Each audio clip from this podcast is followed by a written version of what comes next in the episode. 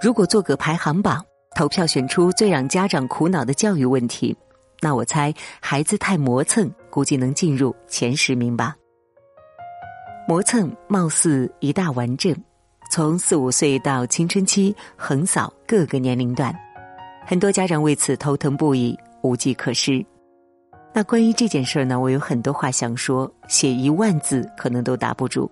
因为我之前呢也曾经为此头疼了好久，直到我开始学习、尝试做出改变，从无计可施到渐入佳境，这一路走来颇有体会。磨蹭催促模式曾经在我们家天天上演，早上催起床，放学催写作业，晚上催睡觉，一天三场，天天循环播放。我们就拿早上起床这件事儿来说吧。每天早晨把儿子叫醒，我就赶紧准备早饭。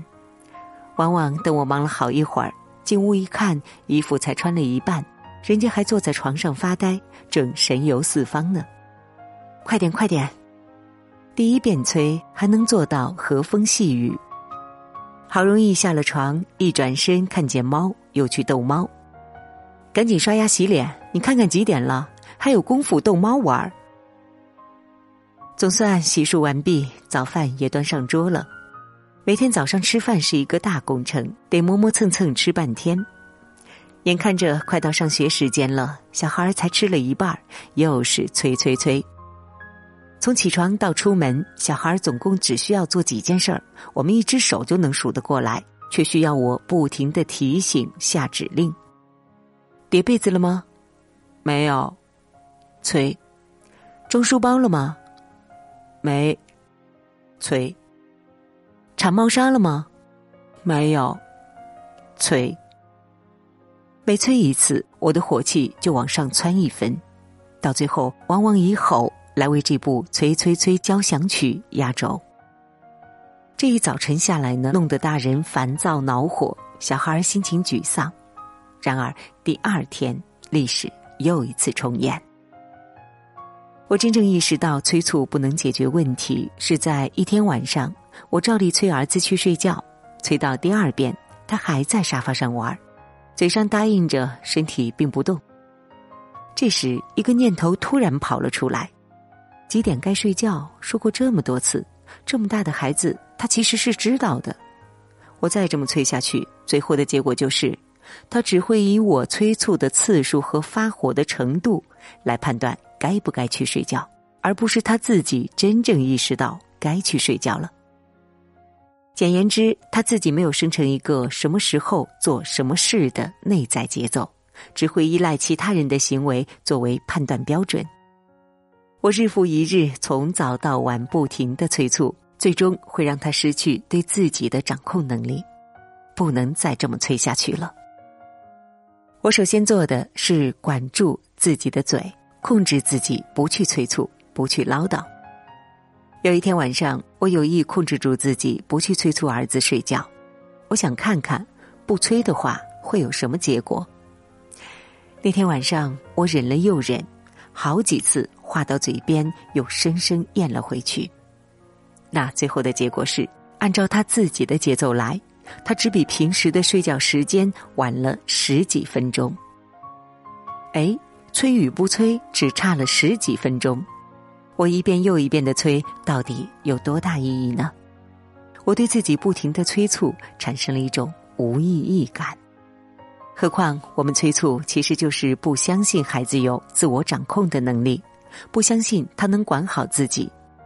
一个劲儿的催他，还这样；要是不催他，还不定磨蹭到什么样呢。可是催的多了，孩子就对催促产生了免疫。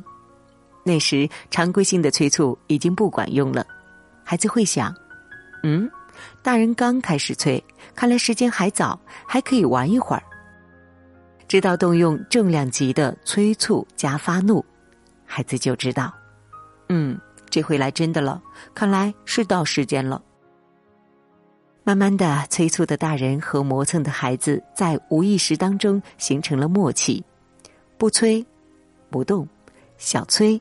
小动，吼着催才动。所以呢，第一步需要改变的就是停止催促和唠叨。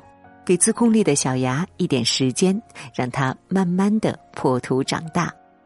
那这个等待的过程呢，其实是挺考验耐心的。也许孩子习惯了被催促，一下子没人管了，会有一个反弹，磨蹭的情况会更严重，这也很正常，需要我们多一些耐心和引导给孩子。第二件事，明确父母和孩子的界限，分清磨蹭是谁的事儿。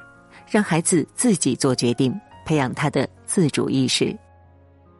每次我忍不住想催孩子的时候，我就会提醒自己：这些催孩子做的事情是我的事儿还是孩子的事儿？如果是孩子的事儿，他不着急，我为啥要比他还着急？哎，这么一想呢，我的心态就缓和很多，不容易急躁了。判断是谁的事儿，有一个很简单的标准。我们就是要看这件事儿的后果由谁承担，谁承担就是谁的事儿。显然，起床、写作业、睡觉，这些都是孩子自己的事儿。可是催来催去，变成家长比孩子还着急，好像成了家长的事儿，把本该由孩子自己负责的事情揽到自己身上，这其实是一种界限不清的表现。很多教育问题都起源于界限不清。家长越过界限，孩子自然往后退缩，最终变成了家长支配孩子，孩子丧失了自主能力，习惯了在一声声的催促中按指令行事。接孩子放学回家的路上是我们的聊天时间，在开始做出改变之后，我增加了一项内容，我会问问他作业多不多，打算用多长时间写完，今晚回去打算做什么事儿。让他自己安排一下晚上的时间。这样的对话会让他有意识的对晚上的时间分配有一个大致的安排，有计划和没计划，由家长安排和由自己安排，两者的感觉是不一样的，孩子的主动性也是不一样的。在聊这样的话题时，我会注意保持一个轻松自由的氛围，就像聊其他有趣的话题一样。儿子不会感受到来自于我的压力。如果用要求、命令的口吻去说，那效果可能就截然相反了。第三件事儿，用行为引导行为。批评教育不能解决问题，训斥打骂更不能，只会导致更多的问题。实践已经证明，批评教育和催促一样，效果都十分有限。真正有效的是家长用行动引导孩子，在具体的事情中让他体会到磨蹭和不磨蹭的不同结果。针对儿子早晨磨蹭的问题，我和孩子爸爸尝试了很多方法，经过不断的摸索改进。那我们现在的做法是这样的：建议他几点几分出门比较合适。我们在这之前收拾利索，在客厅等着他，不催不喊。他什么时候收拾好了，就什么时候再出门。会不会上学迟到呢？也许会，那他只能接受迟到的后果。如果出门晚了，也不会批评或者是发火，我会在路上点他一句：“你看，咱们晚出来十分钟，就在路上多堵好长时间，弄不好就要迟到。明天咱们争取早十分钟出来，你还能早到学校玩一会儿。”有过这样几次，孩子慢慢就会对什么时候出门心里有数了。有的时候不妨狠下心来，让孩子承担磨蹭的后果。我们催促孩子，初衷是为了帮他避免磨蹭的后果：上学迟到、没完成作业、挨老师批评。在我们的催促下，总是有惊无险。表面看我们帮助了孩子，而实际上却剥夺了他们对自己行为负责的权利。就让他迟到一两回，挨两次老师的批评，他就会知道着急了，跌了跟头，下次才会注意看路。总是由家长带着绕开坑坑洼洼，就总也学不会自己看路。反正有爸爸妈妈领着我呢。第四件事儿，平时注意培养孩子的时间观念。小孩子磨蹭，一个很重要的原因就是对时间没有太多的概念，就容易出现这样的场景：你这边已经急得火烧火燎，他那里还在悠哉悠哉。儿子睡前呢喜欢听一会儿故事，总是听了一个还要听。后来呢，我和他商量，只听五分钟，还给他设置了五分钟的闹铃。记得第一次设闹铃，铃一响，他惊奇的说：“啊，五分钟这么短呐？”哎，你看，小孩子就是这样，当他对时间没有太多概念时，你和他说：“快点儿，还有五分钟就迟到了。”他却对五分钟有多长没有概念，以为还早着呢，当然不慌不忙了。培养孩子的时间观念，可以借助闹铃提醒他用了多长时间。慢慢的做什么事儿用多长时间，孩子心里多少就会有数了。第五件事，多一些耐心，再多一些。要知道，孩子的磨蹭有时是正在积攒内心的力量，去面对他不愿意做的事儿。发现了吗？孩子磨蹭的事情，一般都是他不太愿意去做的事情：起床、写作业、睡觉、做家务等等。换成让他们出去玩、吃好吃的、看电视，你见过哪个孩子磨磨蹭蹭的？都是一溜烟儿就跑去了，抓都抓不住。有的时候，面对困难或者是不愿意去做的事情，孩子看上去是在磨蹭，其实呢是在做一个缓冲，积蓄内心的力量去面对。有的小孩写作业遇到难题时，会玩一会儿手头的小玩意儿，缓一缓再接着做，在大人眼里，这就是。在磨蹭，这时呢，我们就需要耐心的等一等，别急着催，打乱孩子的节奏。如果玩的时间过长，再稍微提醒一下即可。想一想，我们大人遇到难题的时候，不是也会先放一放，刷会儿手机，吃点东西，重整旗鼓，再来面对吗？小孩也是一样的呀。这五件事儿，从意识到到做到。我花了好几个月的时间，变化呢是在不知不觉中一点一滴发生的。每看到儿子有了一点小小的改变，我都会及时做出积极回应，强化他的行为。现在呢，我家的早上一般都是这样的：儿子起床后会自己完成一系列规定动作，穿衣、叠被、铲猫砂、洗漱，吃饭还是慢一点，有时候会提醒他一声。还有几分钟就要出门了，书包前一天晚上会收拾好，再检查一遍有没有落下的东西。我们收拾好了会等着他。偶尔呢，他比我们动作快，会有些小得意来催促我们。有时候呢，他还会有点小磨蹭，有时候也会发一会儿呆，在我眼里都是正常的，顶多会提醒他注意一下时间。现在想来呢，我已经有好久没有因为磨蹭而冲他发脾气了。从一开始控制不发脾气，到现在觉得没什么值得发脾气的，在陪伴儿子成长的同时，我自己也有了提升。其实呢，孩子之所以磨磨蹭蹭，有一大半的功劳在我们家长身上。每一个磨蹭的孩子背后，都有一个不停催促唠叨的家长。孩子一磨蹭，家长第一反应就是催催催，越催促越磨蹭，最终成为一个恶性循环。等他长大了，开始独立生活，没有了父母的催促和控制，自控力又没发展起来，很容易放纵自己。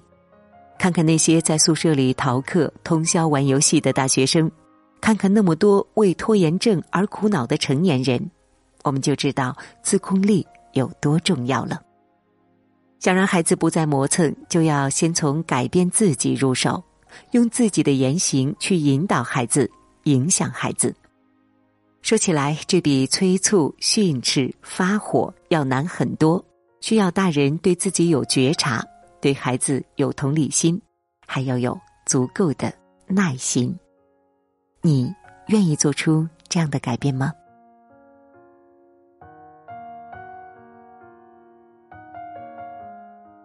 好了，今天的分享就到这里了，感谢您的收听，我是文月。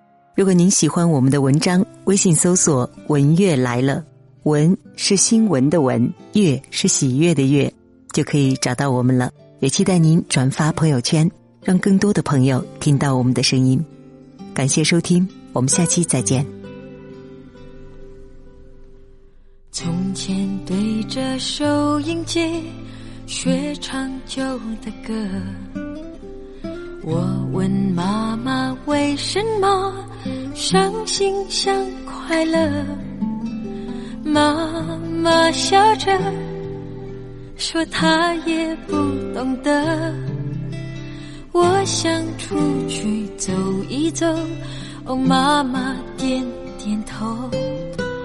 天冷你就回来，别在风中徘徊。哦，妈妈眼里有明白，还有一丝无奈。天冷我想回家，童年已经不在。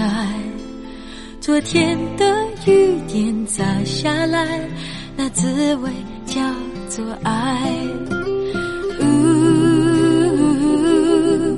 别在风中徘徊，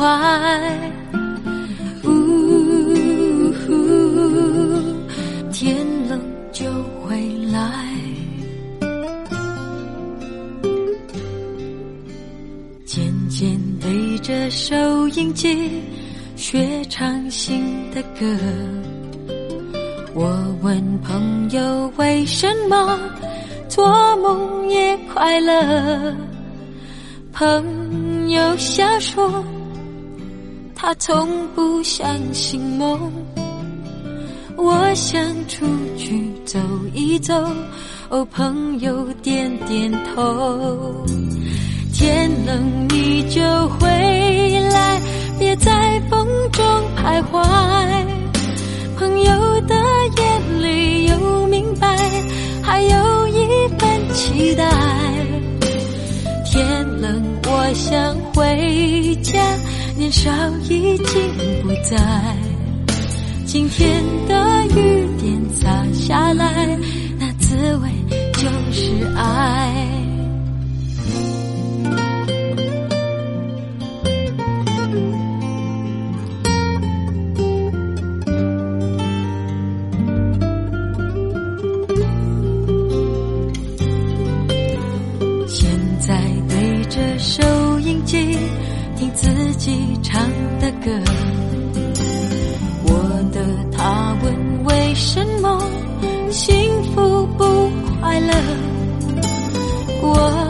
微笑着说我也不懂得，他想出去走一走，我对他点点头。